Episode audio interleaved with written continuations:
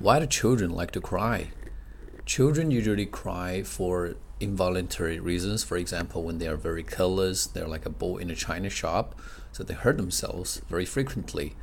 And they might stumble over something or hit the corner of the table, and then will they will cry their eyes out.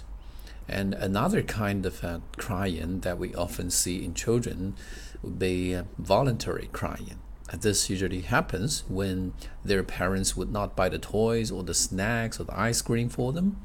And you know, they feel like at those moments, they feel like they're suffering from injustice and they're wronged. So they want to use their tears to manipulate their parents into doing something that they want. Um, so those are the two major reasons. 近期准备要参加雅思考试的同学呢，可以在淘宝中搜索关键词“ 从百万”，获取全套的雅思口语素材。